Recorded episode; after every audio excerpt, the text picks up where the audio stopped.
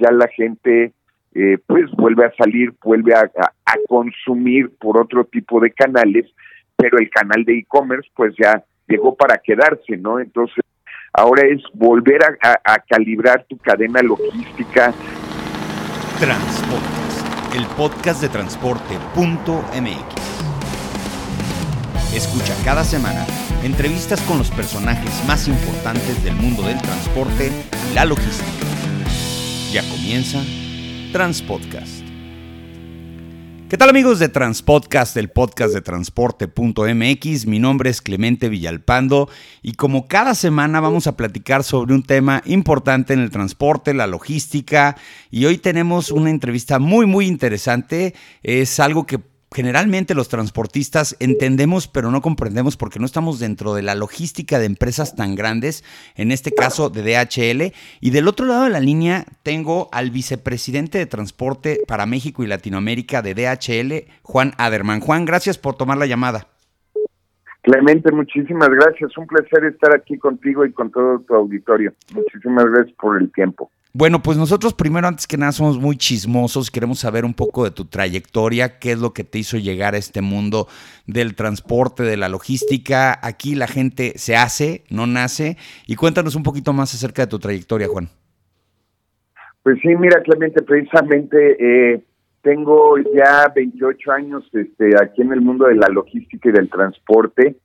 Eh, entré en DHL en un programa de becarios y de ahí pues tuve la gran fortuna de poder tomar varias posiciones de operaciones, este eh, primero en las bodegas, en centros de distribución y estuve caminando a lo largo de varios sectores y varias responsabilidades y finalmente hace seis años eh, tuve la oportunidad de ya tomar la responsabilidad de transporte en México y Latinoamérica Ahorita soy responsable de las operaciones eh, a lo largo de todo el país para sectores como son consumo, automotriz, químico, industrial, farmacéutico.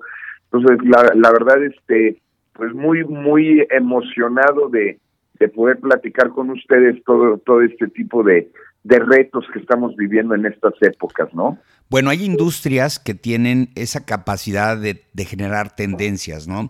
Eh, yo, yo ustedes, a las empresas que se dedican a hacer este servicio de logística integral internacional, siempre los veo como los que nos empiezan a apuntar el dedo a muchos de las industrias. Nosotros los transportistas convencionales, muchos de nosotros que les damos a veces servicio a ustedes, pues vamos siguiendo cierta parte de las tendencias, lo que hacemos eh, y, ve, y, quiero retomar un poco de lo que estuve leyendo acerca del foro que hubo la semana pasada. Es muy interesante el contenido porque la nueva realidad y la pospandemia nos puso en un sitio en donde no sabíamos que íbamos a estar en tan poco tiempo. Y eso yo lo veo desde el punto de vista de todo lo que eh, sucedió durante dos años un pico muy grande en el tema del e-commerce, tiene que empezarse a estabilizar porque es obvio que la gente ya empieza a comprar un poco menos en línea, pero lo que sí es que seguirá comprando mucha de su, de su mercancía en línea. ¿Qué lectura le das tú, Juana, a todo lo que sucedió ya ahorita así de, decantadito después de que pasó toda la tormenta a, a, este, a este nuevo esquema pospandémico en materia de logística y transporte en el mundo? Pues mira, Clemente, yo creo que estamos ahorita en un momento de calibración, creo que es la palabra que utilizaría. Bien comentas, eh, la pandemia eh, lo que nos trajo en su momento fue incertidumbre, eh, fue pensar en nuevas, nuevas formas para, para consumir, para llegar al mercado, para distribuir, en fin. Y, y, y la verdad es que costumbres que no teníamos u opciones que no teníamos como consumidores, este, pues empezaron a, a, explorarse, ¿no? Eh, precisamente todo el tema de e-commerce, pues digo, la, la gente lo utilizaba, pero era para un, un nicho de productos muy, muy particular, ¿no? Y toda la explosión que hubo, pues, pues tocó todos los, todos los sectores, todos los mercados. Esto, pues, dentro del ambiente de logística, eh, pues nos, nos tomó por sorpresa, no, no lo veíamos llegar tan rápido, era eh, los números que dicen los expertos, este, nos aceleró eh, en los procesos cinco años y pues a reaccionar, ¿no? Eh, adaptarnos. Eh, creo que es bien importante tener compañías que sean resilientes y que sean flexibles y, y, que con esto puedan adaptarse a los nuevos requerimientos que hay eh, en el mercado en todo momento. Y, fue lo que nos pasó a nosotros. Eh, tuvimos que, buscar nuevas maneras de, enfrentar estos retos y, y bueno, este pues, volcó todo hacia un canal en el cual eh, eh, poco eh, había desarrollado o poco había crecido en el país y, y en general en el mundo y pues encontrar cómo cómo cómo abordar esos nuevos requerimientos. Eh, todo eso fue la pandemia nada que, nada no te estoy platicando nada nuevo todos lo vivimos y ahora lo que está pasando en, en, en este tiempo post pandemia es esa calibración de la que yo te hablaba es regresar un poco a, tener algo más este mediado entre los diferentes canales, entre los diferentes sectores, ¿no? Ya la gente eh, pues vuelve a salir, vuelve a, consumir por otro tipo de canales, pero el canal de e-commerce pues ya llegó para quedarse, ¿no? Entonces Ahora es volver a, calibrar tu cadena logística, realmente cuántos son los volúmenes que se van a mover a través de e-commerce, cuántos son este a través de grandes volúmenes o en centros comerciales o en el sector retail y, y ahorita creo que es esa calibración, este volver a entender cuál es esa nueva realidad de la que todos hablamos, este volver a conocer el mercado, volver a conocer los requerimientos y las necesidades del mercado, porque además el consumidor no espera lo mismo ahora que lo que esperaba antes de la pandemia, aunque compren del mismo canal, ¿no? Los volúmenes, el tamaño de ticket, eh, la velocidad de reposición, eh, todo eso cambió y precisamente esa es la parte en la que estamos ahora. Creo que todavía nos llevará un par de años que esto eh, tenga un, una estabilización o una, un nuevo entendimiento de cómo se mueven estos canales, porque ahorita todavía eh, la eh, con ciertas costumbres que adquirió durante la pandemia, pero también quiere regresar a lo que tenía antes y, pues es, es ir encontrando el camino, ¿no? A ver, hay una cosa muy interesante. Eh, eh, todo el cúmulo de información que obtuvimos durante toda la pandemia eh, va a ser muy útil para muchas cosas, pero no podemos usarlo como un dato estadístico porque es, es totalmente atípico, ¿no? Eh, se da el caso de que nosotros los transportistas empezamos a tener unas solicitudes de requerimientos de transporte que no habíamos tenido previamente. Yo ya lo he dicho en este podcast anteriormente. Yo creo que somos los que menos nos tenemos que quejar porque eventualmente tuvimos mucho trabajo. Nos hablaban nuestros clientes y más cuando eran productos de última necesidad, de primera necesidad, perdón, eh, pues de, almacenes, de tiendas de autoservicio y te pedían camiones que tú a veces no tenías y, corridas que a veces no tenías. Y yo creo que a ustedes les pasó exactamente lo mismo. Ustedes tienen una gran ventaja, tienen una capacidad de tener socios comerciales eh, que tienen capacidad como tú bien lo decías, de resiliencia, y pues técnicamente yo lo entiendo como que tienen el poder económico para invertir de la noche a la mañana y, cubrir esos cupos, ¿no? ¿Cómo fue ese momento cuando de repente empezabas a ver los picos de demanda y decías, híjole, déjame le hablo a mis, a mis socios comerciales, a mis eh, amigos transportistas, para ver si tienen la cantidad de equipo que están pidiendo ahorita que lo está demandando el mercado? ¿Cómo fue ese momento, Juan? Pues mira, yo creo que igual que todos fue incertidumbre.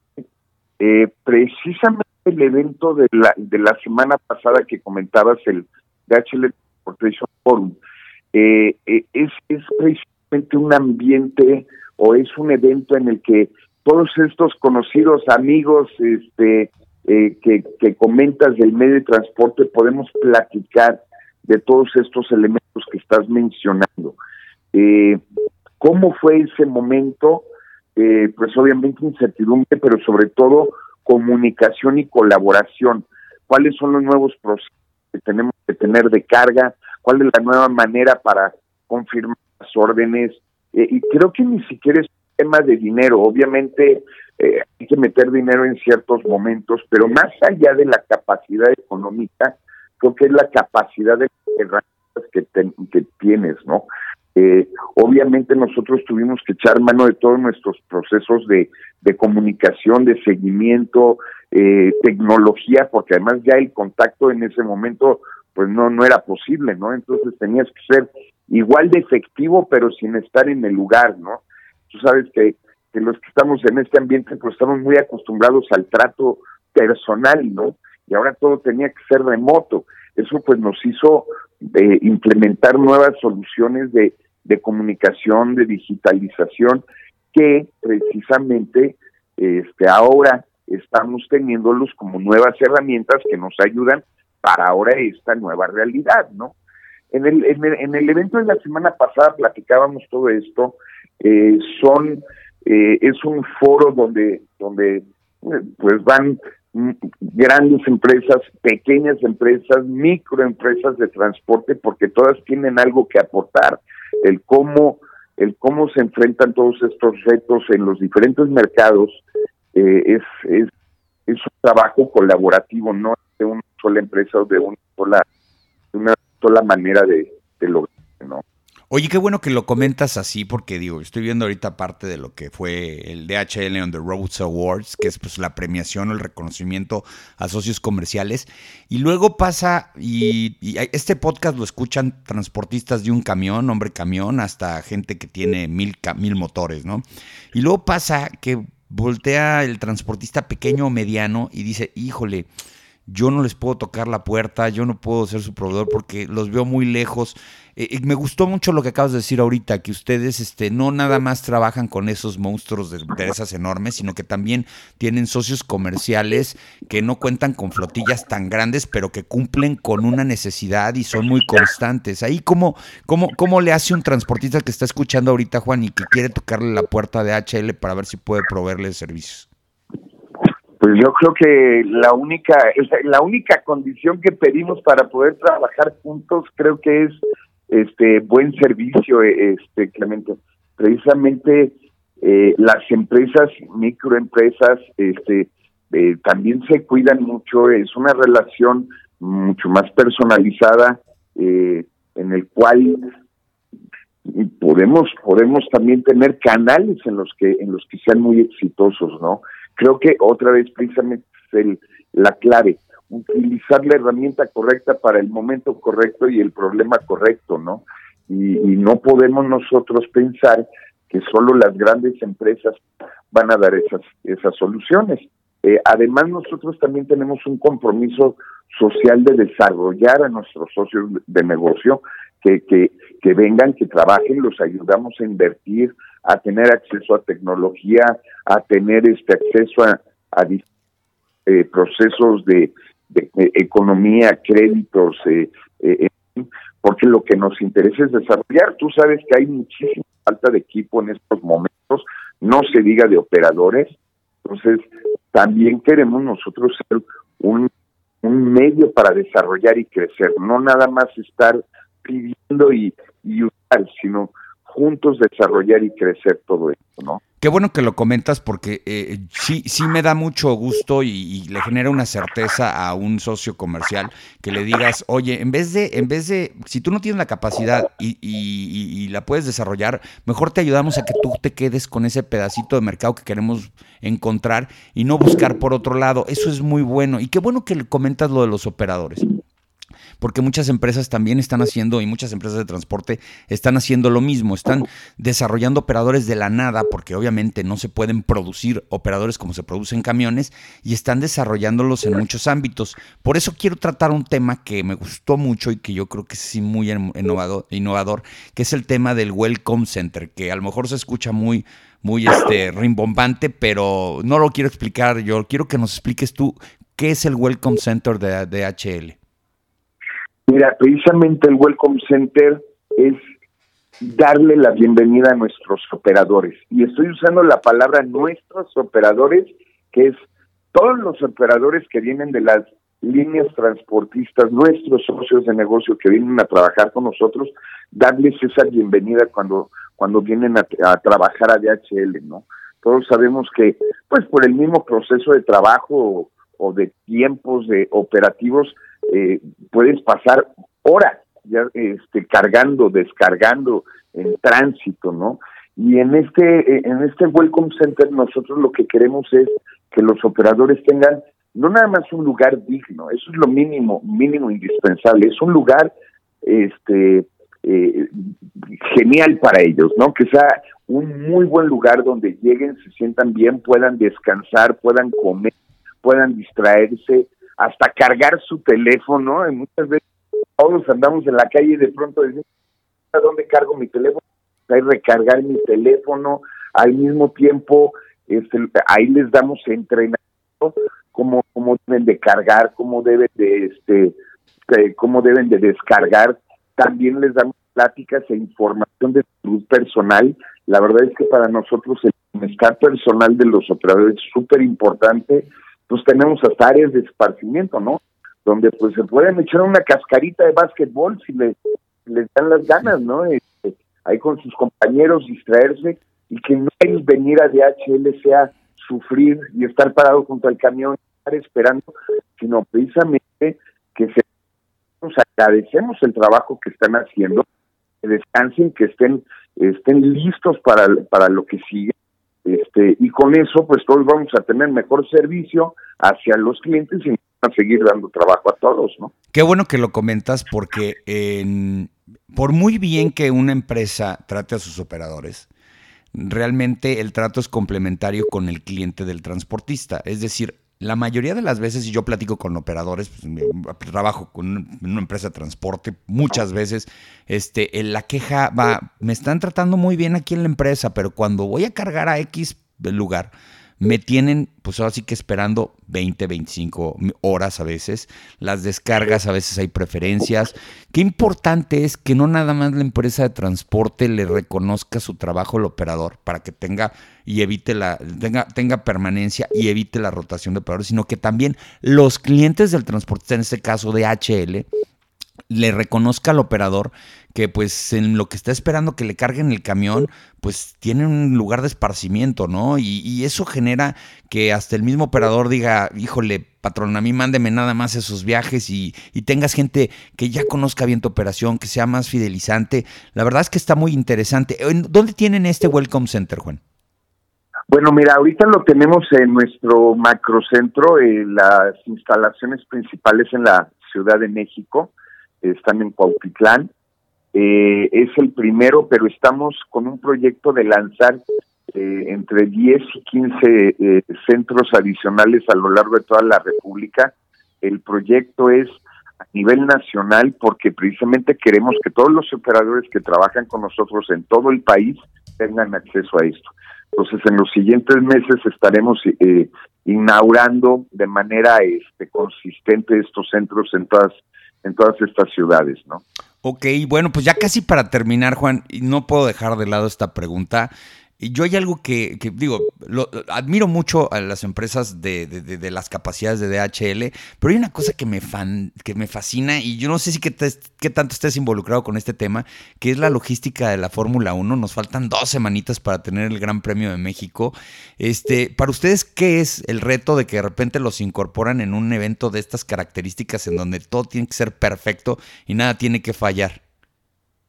Bueno, mira, DHL con, con el gran tamaño que bien, bien comentas que tiene, eh, está separado en eh, divisiones de acuerdo al tipo de mercado que, que, que, abordamos, este, cadena de suministro, paquetería, este, transnacional, y además hay equipos especiales que se abordan eh, o que se encargan de abordar este tipo de proyectos puntuales, la, la, la logística de la Fórmula 1, como puede ser este el trasladar a un elefante que nos desde la India o este o llevar este aviones o eh, son son equipos especiales eh, separados del resto de la cadena que, que se única y exclusivamente a brindar la logística especializada para este tipo de, de, operaciones.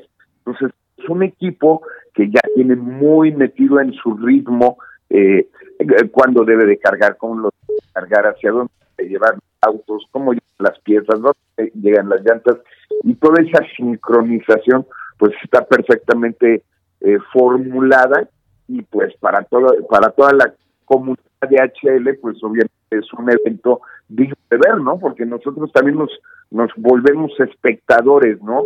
Ver a estos equipos trabajando con esa sincronía, velocidad y, y exactitud es, es de verdad de llamar la atención. La verdad es que sí, la verdad es que sí es interesantísimo lo que hace una compañía como DHL, no nada más en la Fórmula 1, sino en las casas de todos los mexicanos cuando tenemos algún tipo de servicio. Y bueno, pues te quiero agradecer, Juan. La verdad es que una plática muy interesante y no sé si tengas algún comentario o algo o algún punto de contacto en donde si alguna persona por ahí quiere participar o quiere proveer servicios de transporte con DHL pudiera tocar la puerta, ¿cómo hacen el onboarding de nuevos socios comerciales? Sí, mira, por supuesto y muchísimo. Es una gran oportunidad. Por supuesto que nos interesa que se acerque cualquiera este, que tenga ganas de, trabajar. Eh, nuestra página de internet, eh, ustedes buscan eh, dhl.com en la página y ahí viene precisamente eh, servicios de logística y con esto este, están los contactos, nos mandan correo y, y sin problema podemos hacer contacto para, para empezar a trabajar juntos. Y yo al contrario, te agradezco muchísimo el tiempo, un placer haber estado contigo y ojalá podamos platicar muy pronto. Claro que sí.